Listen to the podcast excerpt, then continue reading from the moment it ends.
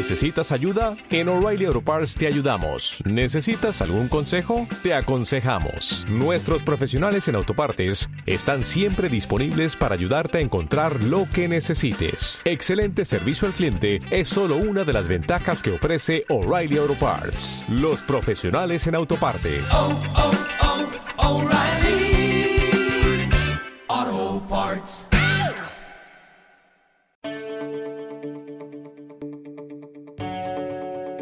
Podcast dedicado a todas aquellas personas que quieran hacer un cambio en el mundo y no sepan cómo empezar. Consejos, recomendaciones, invitados, mitos y realidades y todo lo que necesitas saber para ser parte del cambio. Nosotras somos Jacqueline Rocha, Valeria Dom. Hablemos del planeta. Hola, ¿qué tal? Bienvenidos a este segundo episodio. Mi nombre es Jack. Y yo soy Val. ¿No te has dado cuenta que a lo largo de nuestra vida nos han hecho ver como algo natural el poseer objetos materiales y obviamente esto incrementa la necesidad de nosotros querer comprar más cosas. Bueno, gracias a esto es que el día de hoy queremos traerles este tema sobre el consumo y el consumismo y al final les daremos algunos tips o consejos para tener un consumo responsable. Así que quédense hasta el final de este episodio para saber cómo empezar con este cambio. Así que Val, ¿nos podrías explicar cómo es que este problema se está presentando mucho actualmente y no en otros años? Sí, mira, hay que entender que la sociedad ha cambiado de ritmo a lo largo del tiempo. Hay un libro que me gusta mucho que se llama La sociedad del cansancio de Jung Shul Han. Él es un filósofo que analiza las sociedades modernas en él explica, o bueno, en él divide la sociedad en dos partes, la sociedad disciplinaria y la sociedad de rendimiento. La sociedad disciplinaria es esta sociedad del siglo pasado, antes de la revolución industrial, y la sociedad de rendimiento es pues a partir de este siglo, la sociedad moderna. Entonces, lo que él comenta en su teoría es que antes las personas, por el tema de las guerras mundiales que hubieron en ese siglo y todo, se manejaban a base de negatividad. ¿Esto qué quiere decir? Antes se tenía a una persona que era la que te decía qué tenías que hacer eh, para ganarte la vida. Por ejemplo, eh, era el que te daba órdenes, era el que te forzaba o te hacía tener trabajos forzados para, pues, cubrir las necesidades que tenías en tu casa, ¿no? O sea, el pago era cubrir las necesidades básicas. Ahorita, la sociedad de rendimiento se han dado cuenta a lo largo del tiempo que es muchísimo más productivo basarse en la positividad que en la negatividad. ¿Qué quiere decir esto? Ahora, el jefe eres tú, ya no es alguien externo que te está diciendo qué hacer. Tú eres tu propio jefe y se han dado cuenta que esto resulta económicamente muchísimo más productivo. O sea, el sistema se ve 100% beneficiado de esta mentalidad. ¿Qué significa el exceso de positivismo?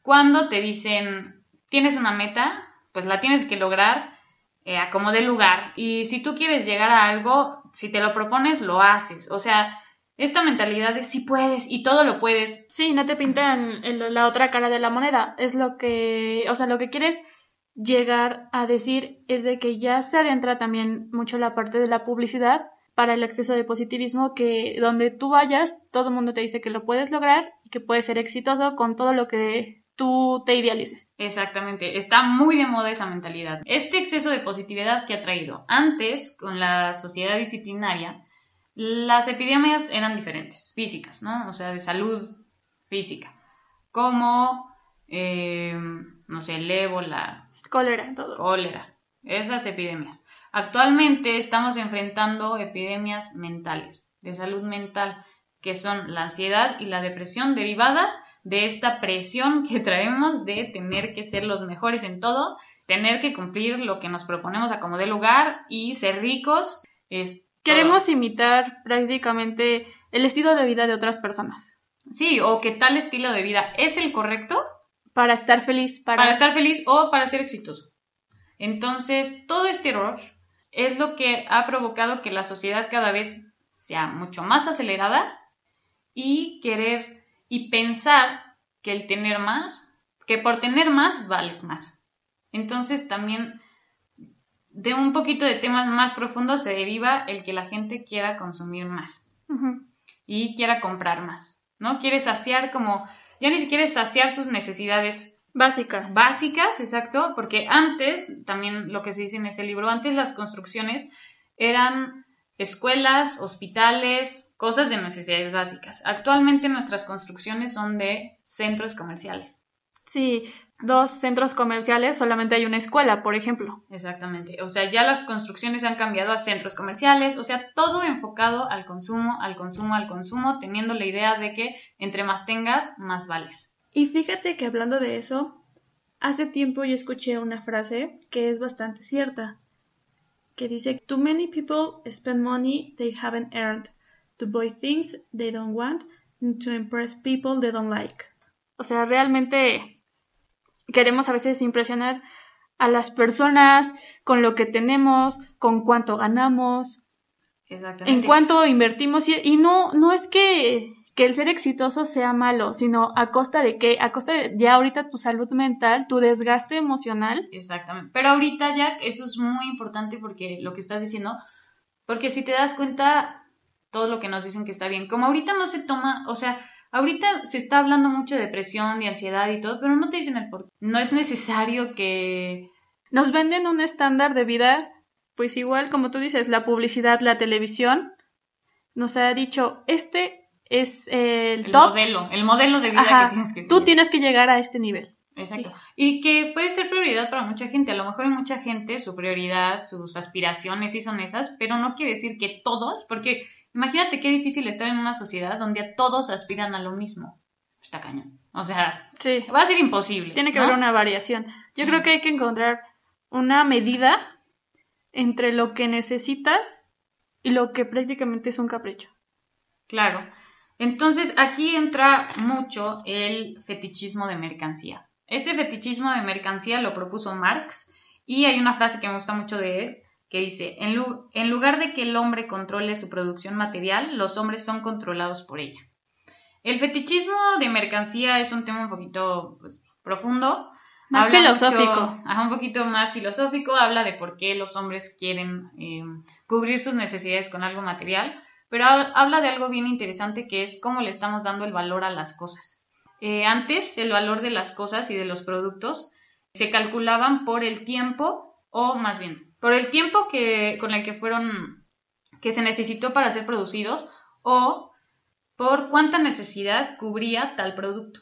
Ahorita estamos separados de su producción, no sabemos de dónde llegan esos productos, no sabemos quién los hizo, cuánto tiempo les tomó, se oculta esa parte, quitándole el valor a esas personas. Entonces, esto es parte del fetichismo de, de mercancía. Es muy importante porque si nos damos cuenta, nuestros productos Cada vez duran menos. cada vez duran menos y no sabemos de dónde vienen. Entonces es muy importante hablar sobre las empresas que estamos consumiendo y la parte oculta de ellas.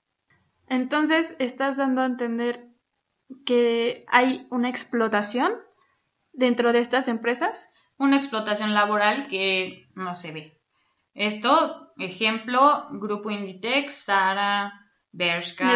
Massimo Dutti, exactamente. Y que incluso son, o sea, son explotaciones hacia otras personas, ¿no? Y que, como ya lo, lo comentábamos una vez, el producto no es porque a lo mejor sea de mala calidad, pero sí te lo venden a un precio eh, bastante excesivo de lo que realmente es, ¿no? De lo que realmente les cuesta. Y que a estas personas que son explotadas, ya sean niños, porque también explotan a niños cuando extraen este el- Algodón. eh, algodón, eh, les pagan qué? Una miseria. O sea, No les pagan con un kilo de arroz. Pero lo que dices es importante. O hay exceso de precio, o sea, no sé, que algo por solo ponerle una marca vale más, o al contrario, hay algo que debería de valer más, pero por esa explotación laboral vale mucho menos. Tal es el ejemplo de las, de las marcas que acabamos de mencionar.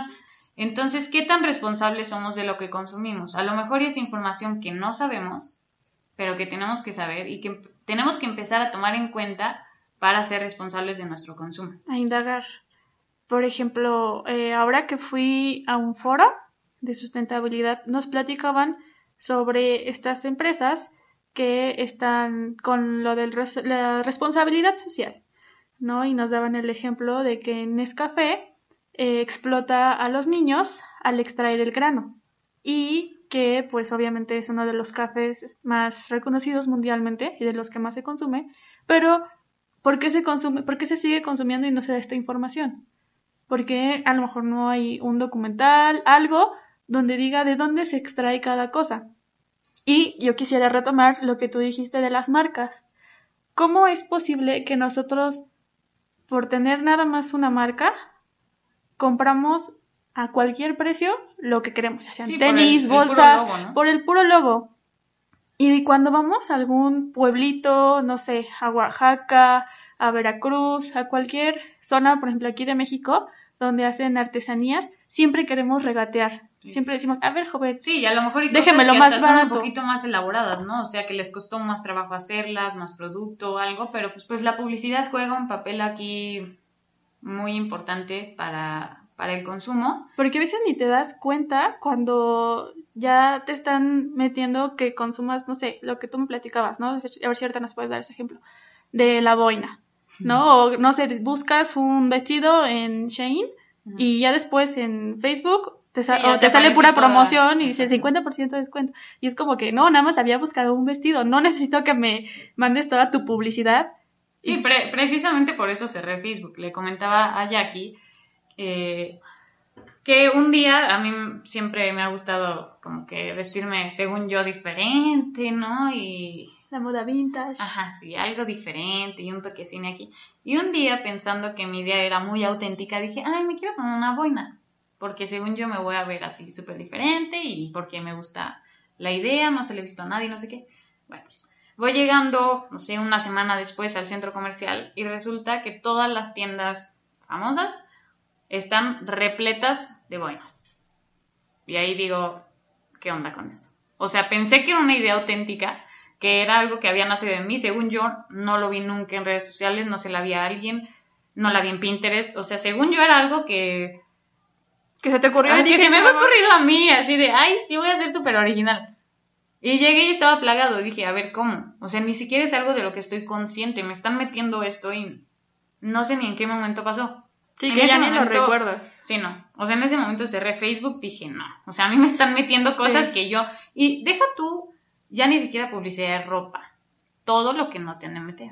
O sea, ¿cómo pasó con el caso de Trump? Digo, no me quiero desviar, nada más rapidín. O sea, el caso de Trump, de cómo eh, se metieron a Facebook y redes sociales para este, mejorar, no, para aumentar este, las votaciones hacia él. Entonces dices, o sea, ¿qué grado está afectando la publicidad en mi mente, no? Entonces, en ese momento dije, no voy a cerrar Facebook y voy a elegir incluso la publicidad que quiero consumir, ¿no? Sí, y hay que, como tú dices, hay que indagar, investigar de dónde vienen esos productos. ¿Cuánto maquillaje, cuánta ropa no está este hecha o más bien antes son, hacen pruebas en animales u otro tipo de explotación, como ya lo decíamos. Entonces, yo creo que sí hay que ser responsables de lo que consumimos y de lo que realmente estamos apoyando, porque entre más nosotros lo consumamos, más, estamos, fomentando ese tipo de, de acciones. Claro, y aquí es muy importante, creo que ya mencionamos un poco el consumismo, digo, todos entendemos que el consumismo es el exceso de consumo. De verdad preguntarnos antes de comprar, ¿es necesario? Y el consumo es totalmente diferente, porque solamente es como buscar y satisfacer las necesidades Ajá. básicas. Eso que acabas de decir es muy importante. Saber el impacto que tiene lo que consumimos es básico. ¿Por qué digo esto? Obviamente sabemos que cuando algo es negocio, no va a acabar. Como, o sea, se puede ir desde cosas muy simples como la ropa a cosas muy extremas como las drogas. Todos en este país, sobre todo, sabemos eh, el impacto que tienen eh, las organizaciones que venden la droga. Entonces, pues obviamente nosotros consumirla, pues estamos fomentando un negocio que nos está afectando a todos, ¿no? Entonces, tomar un poquito también la responsabilidad de si me drogo, soy parte de. Aunque sea muy válido el argumento, porque me ha pasado con muchos amigos, no sé si a ti te ha pasado, Jack, que les preguntas, a ver, ¿por qué te drogas o por qué fumas mota o por qué? O sea, estás fomentando al narco, Nada, ¿cómo crees? Es que eso debería de ser legal y no es un derecho humano. Sí, tal vez tu argumento es válido, tal vez debería de ser legal. pero no lo es. Y mientras no lo sea, estás fomentando un negocio que está afectando a todos. O sea, nos está afectando a muchos y no solamente me refiero, o sea, el narco no solamente afecta a que estuviste, estuvieron sin querer en un fuego cruzado, soldados contra narcos. O sea, los narcos viven también del derecho de piso que afecta a muchísimos comerciantes del país, porque tienen el poder adquisitivo para tener las armas y el poder que se necesita para pedir ese derecho de piso. Ese derecho de piso, ¿qué, qué consecuencias trae? Sube el precio de los productos. Un ejemplo, el aguacate en Michoacán. Les piden derecho de pisos al piso, de pisos, les piden, les piden derecho de piso a los del aguacate haciendo que incremente su precio. Entonces, como ven, es una cadenita que nos está afectando a todos. Y que incluso incluye otras organizaciones, como la trata de personas. Claro, muchísimas. Y que también no es, es que hay veces que me parece un tema que hasta me da pues sí me da coraje y me mueve. Impotencia. Es mucha impotencia porque creo que nunca le dan importancia. Siempre el culpable es quien lo vende, pero nunca el que lo consume. O sea, en México hay una, no en México, en el mundo, o sea, qué doble moral para decir, ok, tú no la puedes vender, pero sí es legal tener cierta cantidad de droga. O sea, si te agarran a ti con ciertos, no, no me sé ahorita el dato exacto, pero con ciertos gramos de marihuana o todo, no pasa nada. Entonces dices, o sea, ¿cómo? Entonces es legal o no es legal. No, pues si es que es un derecho humano, legalízalo. Pues sí, es como... O sea, es un derecho humano, legalízalo. ¿Por qué no lo legalizas? Es como una época que, que estaba prohibido el alcohol aquí en México, que empezaron a hacer que sus organizaciones empezaron a venderlo ilegalmente y hasta que hubo un proceso donde se estaba saliendo todo de control la sociedad. Y dijeron, ¿sabes qué? Nos conviene mejor legalizarlo y cobrar. Sí, y dices, ok, o sea, yo, yo estoy de acuerdo que algunos defenderán mucho la mota, porque creo que los que más conocemos son de mota, ¿no? O sea, es un requisito para la carrera. Sí, sí, sí, sí. O sea, la mota y lo que sea está bien, pero no es legal. Y mientras no lo sea, aunque tengas la razón de que lo debería de ser, de que es tu, tu derecho, de que así te pones más creativo y lo que quieras, no es legal. Y estás fomentando un negocio que está repercutiendo en la vida de todos. Entonces, pues sí ser un poquito más conscientes y creo que no se necesita mucha cabeza para saber que no solamente el que lo vende, yo aquí tengo un tema, el que lo vende no estoy diciendo que esté justificado, pero el que lo vende por lo menos lo mueve la necesidad económica. O bueno, su recompensa es económica. Quien la consume, ¿qué recompensa tiene? O sea, ya ni hablemos de cosas tan extremas. Algo robado, refacciones. Te robaron, no sé, refacciones de tu coche. Vas y compras unas bien baratitas y dices, ay, me las encontré súper baratas. Se parecen a las mías, son las mías. Yo las tuyas. Entonces, a lo mejor y pues te traen un beneficio como... Eh, ¿Monetario? Sí, y como a corto plazo. Pero fomentas a que más gente siga haciendo. Exactamente, fomentas a que te sigan robando. O sea, si te quejas de que te roban las refacciones, no te quejes porque las estás comprando robadas. No, es como, como lo igual los celulares. Eh, no queremos comprar el iPhone de 30 mil pesos, pero sí vamos a comprarlo por, no sé, 10 mil pesos al mercado. Sí, ¿no? o sea, de a Roberto. sí, entonces... Y dices, es que ¿por qué me lo bloquearon? Si yo lo compré este, flexiado, no sé qué, la mamá dice. Ay, la llegué Perdón, perdón. Eh, este, pero si yo lo, lo, compré ya desbloqueado, ¿por qué está bloqueado si pagué 10 mil pesos? Ay, amigo, pues porque obviamente es robado, o sea, no es... Exactamente, no fomentar negocios que, o sea, no hay que tener mucho coco para saber eso, o sea, no, no fomentar, ok, te va a salir más barato, te va a traer un beneficio como breve, instantáneo, pero después te lo van a volver a robar y te vas a seguir quejando, entonces, no fomentes el negocio, ¿sí? O sea, ni siquiera es como estamos hablando de, de, marcas y de tiendas grandes que no conocemos. Eh... No ser doble moral. Exactamente, es muy doble moral. Y lo que me refiero es que aquí sí, sí podemos saber exactamente qué estamos afectando. A lo mejor y, si una señora va a comprar a Sara, a lo mejor y la señora no sabe, porque a lo mejor y no ha visto en la tele o lo que sea, que los niños son explotados en Bangladesh y lo sacan de sus escuelas para recolectar algodón. A lo mejor eso es algo que a la señora nunca se le ha dicho y no tiene la culpa tampoco la señora. Pero esto del tema de las drogas, esto del tema de comprar robado, esto el tema de muchas cosas que sí sabemos que están afectando, Otro tema, yo creo, de eso que dices sería la explotación de los animales. Exactamente. O sea, tú consumes, este, vas al mercado, no sé, X, a comprar especies en peligro de extinción, endémicas, o incluso ya no tanto comprarlas, sino tú te vas a Cancún y vas y dices, ay, mira, quiero nadar con los delfines. Pero no sabes que los delfines también, ellos al no estar en su hábitat, se deprimen. ¿Y qué provoca esa depresión? No deberían de estar ahí, tampoco. O sea, tampoco deberían de estar ahí, claramente. Pero igual uno, uno los ve y dice, ay, mira, están aplaudiendo. Ay, mira, me están llevando. En su aletita. En su aletita. no sé, no sé en dónde te En su aletita, no sé. Este, pero no sabemos qué hay detrás de eso. ¿Cómo es que los capturan incluso? ¿Qué cuidados les dan? Porque, de hecho, o sea, México... Realmente... No, sí, exacto. O sea, si pide, o si te gustan mucho, respétalos. Siempre he dicho, si te gustan, y mira el delfincito, y mira, hijito, respétalo. Y no fomentes a que más personas abran negocios así, acuarios, que aunque tú digas, es que los tienen en las mejores condiciones, no es en un lugar donde tienen que estar. Sí, no es donde deberían de estar. Entonces, y de hecho, México es el primer país con animales en cautiverio, o sea, delfines, con delfines en cautiverio en todo el mundo.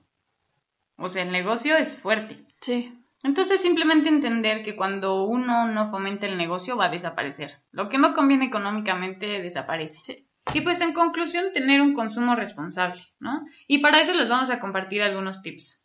Uno de los consejos que yo les daría es que vean sus debilidades. Para mí, una de mis debilidades es los libros. Qué intelectual.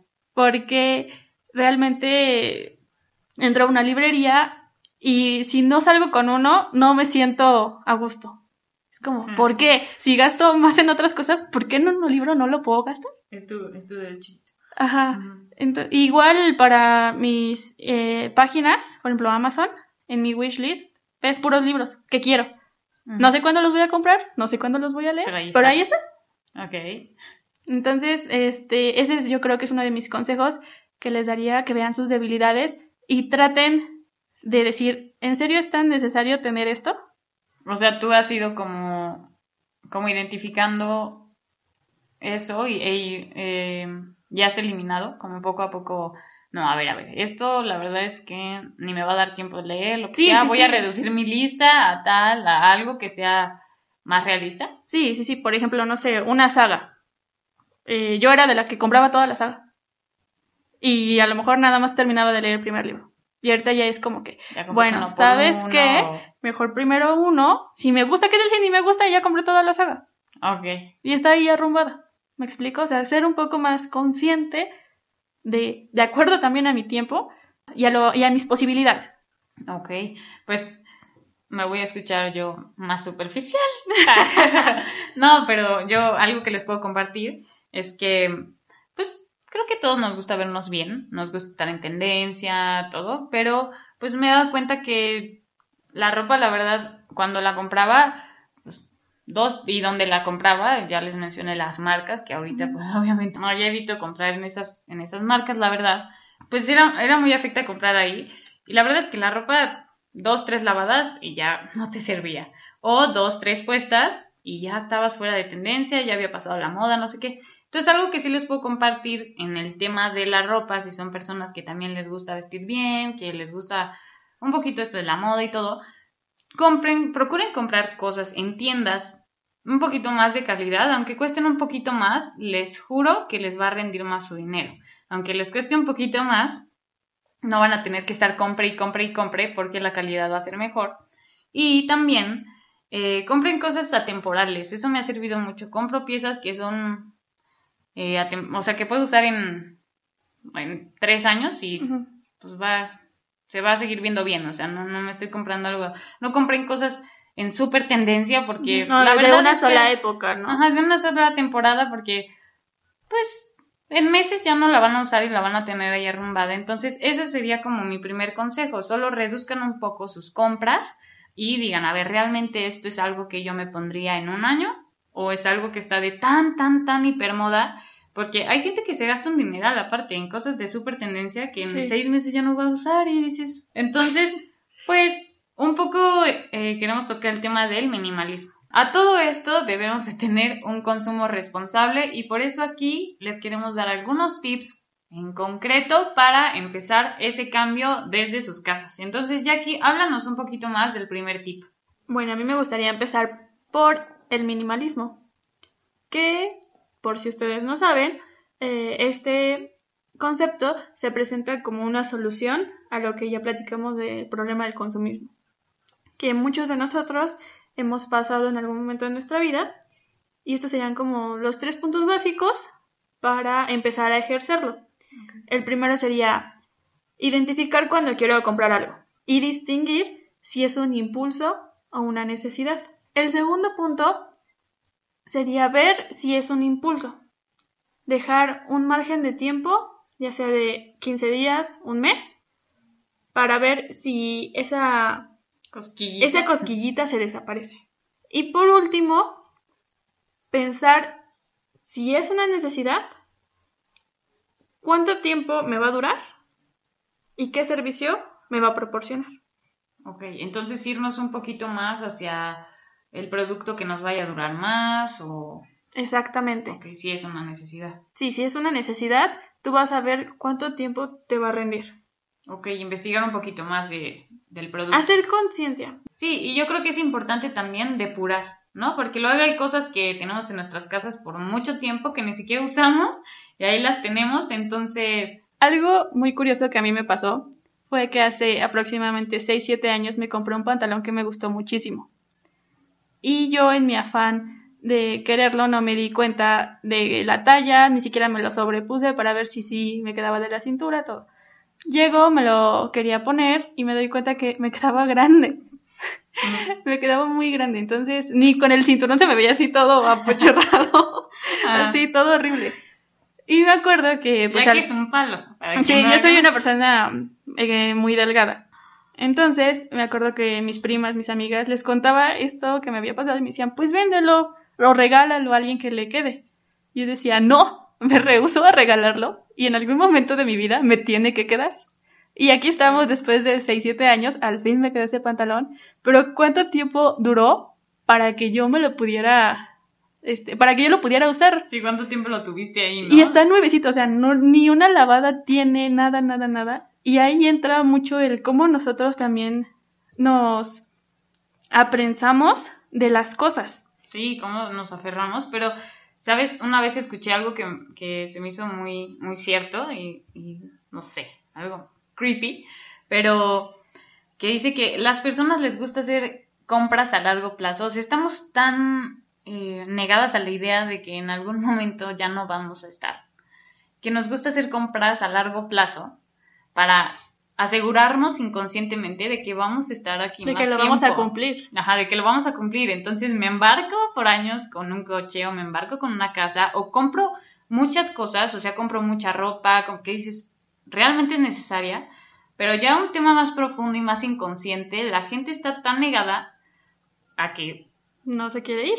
sí, a que no se quiere ir, que compran tantas cosas para asegurar que me la voy a poner un día y lo voy a terminar de pagar y entonces sí a ver, nos da tanto miedito que mejor compramos a largo plazo porque no sea que Cabe aclarar que yo no compré ese pantalón a largo plazo, pero no lo quería regalar. No lo quería, no, no quería hacer otro uso de él hasta que no me quedara. Hasta que no viera cómo se me veía bien, dije, no, no lo voy a regalar. no quiero imaginar cómo estabas antes Sí, O sea, si imagínate, ahorita cierto, muy estoy muy delgada, imagínate antes. pero bueno pasa no Y bueno, como tercer tip, fomentemos el consumo local. Comprar a granel, eh, a lo mejor dejar de ir a comprar cosas empaquetadas en el súper e ir al mercadito, comprar ropa de segunda mano, por ejemplo. sí hay muy buena la verdad es que eh, a veces le hacemos el fuchi como a las cosas de segunda mano pero yo he ido a bazares en la Roma la Condesa todo eso que tienen ropa bastante cool y nada más les echa su lavadita antes Sí. y ya pero la verdad es que sí no no no no le tengamos o no le hagamos el fuchi a las cosas de segunda mano porque pues aquí entra también la depuración no o sea, deshacernos de todo lo que no usamos también para nosotros poder tener un beneficio, ¿no? Regalándolo, donándolo, vendiéndolo, o sea, solo depurar lo que tenemos. Y bueno, otro tip sería, eh, antes de comprar un producto, saber un poquito de dónde viene. todos los ejemplos que les dimos en este programa, como los de Nescafé o Inditex y todo eso, pues ha sido porque hemos investigado un poquito en documentales, en artículos, pues de dónde vienen esos productos y así es como nos hemos dado cuenta, pues todo el impacto que tienen. Entonces, antes de comprar algo, pues sí, investigar un poquito más de dónde viene o si esto trae consecuencias malas, pues a un tercero. Y para esto tenemos que tomar acciones inmediatas. Porque si seguimos con este ritmo, al rato el ser humano necesitará tres planetas para abastecer el consumo actual. Yo creo que el verdadero desafío empieza en cambiar nuestra mentalidad. No se trata de forzarnos a consumir menos, sino de cambiar nuestra forma de pensar y adoptar una nueva, por decirlo así, una nueva filosofía, de que tener más no nos va a hacer más felices y tener menos no cambia la calidad de persona que somos. Creo que es aprender a querer y dar menos importancia a lo material. Así que pues esperamos que les haya gustado, que les haya servido y pues ya saben, de tarea reflexionar, reflexionar en qué estamos consumiendo de más y les estaremos dejando más tips en redes sociales, así que pues gracias por escucharnos, escuchamos el próximo martes, yo soy Val. Yo soy Jack. Bye. Bye.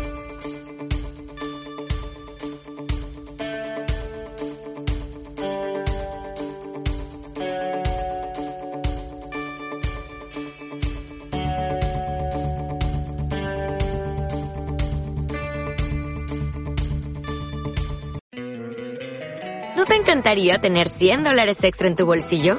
Haz que un experto bilingüe de TurboTax declare tus impuestos para el 31 de marzo y obtén 100 dólares de vuelta al instante. Porque no importa cuáles hayan sido tus logros del año pasado, TurboTax hace que cuenten. Obtén 100 dólares de vuelta y tus impuestos con 100% de precisión. Solo con Intuit TurboTax. Debes declarar para el 31 de marzo. Crédito solo aplicable al costo de la presentación federal con TurboTax Full Service. Oferta sujeta a cambios o cancelación en cualquier momento.